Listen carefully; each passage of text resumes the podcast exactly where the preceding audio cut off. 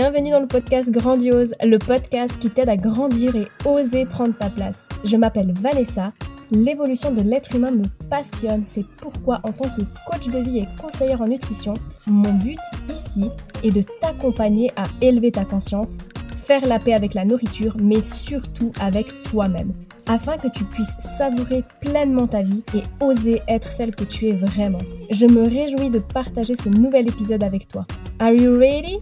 Mets-toi dans ta bulle et c'est parti Coucou, j'espère que tu as la patate. Aujourd'hui, on se retrouve pour parler de l'ego. Un sujet qui va sûrement beaucoup te parler et beaucoup t'aider. Et si c'est le cas d'ailleurs, n'hésite pas à partager l'épisode autour de toi pour aider d'autres personnes de ton entourage aussi. Je pense que c'est important que je t'en parle ici aujourd'hui parce qu'on entend beaucoup de choses à ce sujet et moi-même personnellement au début quand j'ai découvert le développement personnel, j'arrivais pas vraiment à comprendre ce que c'était l'ego. En fait, j'étais persuadée que c'était quelque chose de mauvais que je devais apprendre à mettre de côté. Et quand j'ai compris ce que c'était vraiment, bah, ça m'a vraiment fait un gros déclic qui m'a changé la vie. Du coup, voilà pourquoi je trouve que c'est super important à comprendre ce que c'est et comment ça fonctionne pour pouvoir l'apprivoiser et reprendre le plein pouvoir de sa vie. Bon, alors déjà pour commencer, qu'est-ce que c'est l'ego?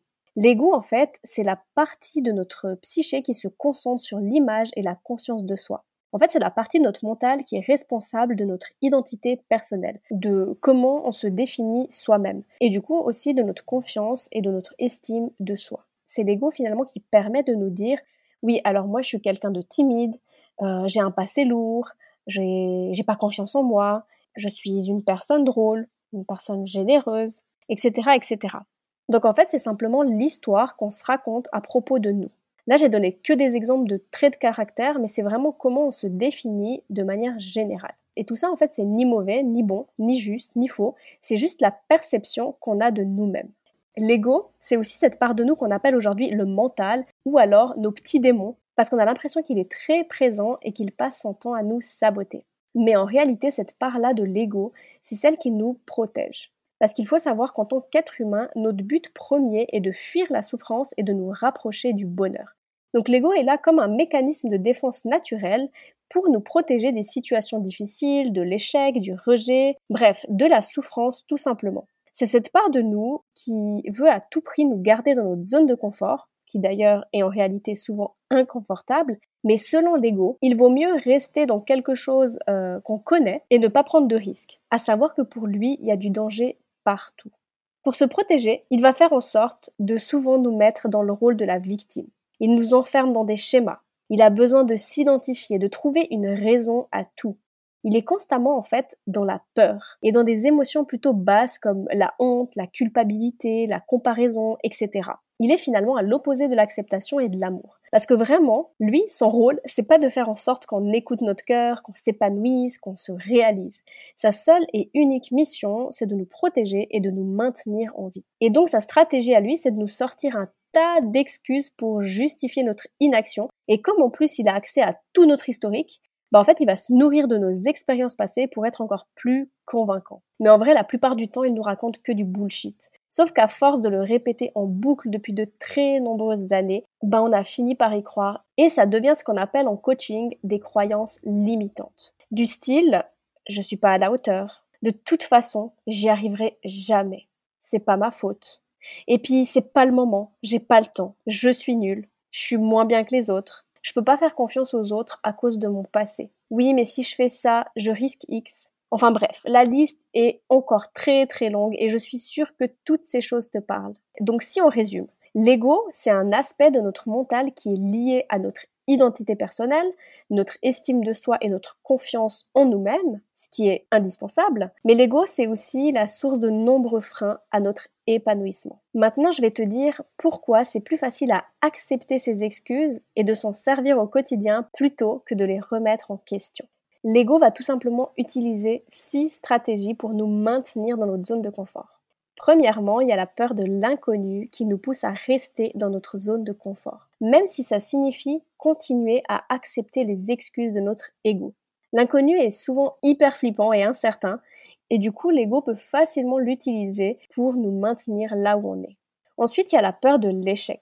On a tous peur de l'échec. C'est normal d'avoir peur d'échouer. Et là, du coup, pareil, notre ego peut utiliser facilement cette peur pour nous convaincre de ne pas prendre de risques et de continuer à accepter les excuses. Mais en vrai, c'est inévitable d'échouer. Ça fait partie de la vie et c'est comme ça qu'on apprend, c'est comme ça qu'on grandit. Et quand tu penses vraiment, quelque part, en restant là où tu veux plus être, c'est aussi un peu un échec. Donc autant prendre des risques parce que au moins tu as une chance sur deux de réussir. Tandis que si tu restes là où t'es, ben en fait c'est 100% de l'échec. Et encore pour le petit aparté, moi j'aime plus utiliser le mot échec. Aujourd'hui j'ai remplacé ce mot par expérience. Ce qui rassure d'ailleurs aussi mon ego. Après ça, on a aussi la peur du rejet. Pareil, on a tous au fond de nous cette peur d'être rejeté ou critiqué. J'en parle d'ailleurs dans l'épisode 13 euh, sur le regard des autres. Notre ego peut aussi utiliser cette peur ben, pour nous empêcher de nous exprimer librement et de prendre des décisions qui pourraient potentiellement nous mettre en danger. Ensuite, on va pas se cacher, il y a aussi un peu de flemme. C'est clairement plus facile d'accepter les excuses de notre ego plutôt que de remettre en question notre comportement et de prendre des mesures pour changer ça. Après, il y a aussi l'habitude qui entre en jeu. Comme je l'ai dit, ça fait tellement longtemps que l'ego nous rabâche ses excuses qu'il peut parfois être difficile de changer nos habitudes. Et pour terminer, il y a aussi le manque de confiance en soi. Si on manque de confiance en nous, bah, on va s'enfermer encore plus facilement dans ce rôle de victime plutôt que d'essayer de changer notre comportement pour retrouver confiance en nous. Ce que tu dois te souvenir avec tout ça, c'est que l'ego fait intégralement partie de nous on pourra jamais le supprimer. Et c'est inutile de se battre contre lui parce que plus on se bat contre quelque chose, plus c'est la guerre. Et le but, c'est pas de faire la guerre contre une part de soi. Sinon, ça devient le bordel, comme c'est peut-être actuellement le cas pour toi. Toutes ces pensées qui nous freinent par peur de souffrir sont naturelles et on pourra jamais les éradiquer complètement. Parce que notre but, en tant qu'être humain, c'est de nous éloigner de toute souffrance et de nous rapprocher du bonheur, comme je l'ai déjà dit. Par contre, ce qu'on peut faire, c'est hacker le mental, un peu comme dans un jeu vidéo, histoire de reprendre les commandes de notre vie. Parce que le souci, c'est que si on rentre dans le jeu de l'ego et qu'on croit à tout ce qu'il nous raconte, bah en fait, il va finir par nous bouffer tout simplement. Par contre, si on arrive à l'amadouer et lui donner ce qu'il attend, il va gentiment nous lâcher la grappe. Et ce qu'il a envie, l'ego, je vais te le dire, il a simplement envie de savoir qu'on est en sécurité et qu'on a toutes les ressources pour surmonter les défis. Le but, en fait, c'est juste d'inverser les rôles. L'ego ne doit pas être le chef. C'est pas lui qui doit avoir le dernier mot. Et pour ce faire, c'est important de remettre en doute toutes les histoires qu'il nous raconte au quotidien et qu'il va continuer à nous raconter. Par contre, c'est vraiment très important de ne pas juger cette part de soi parce que, encore une fois, le pauvre petit chou, euh, ben, lui, tout ce qu'il veut, en fait, c'est nous protéger. Donc, au lieu de le voir comme un démon, plutôt le voir comme un allié.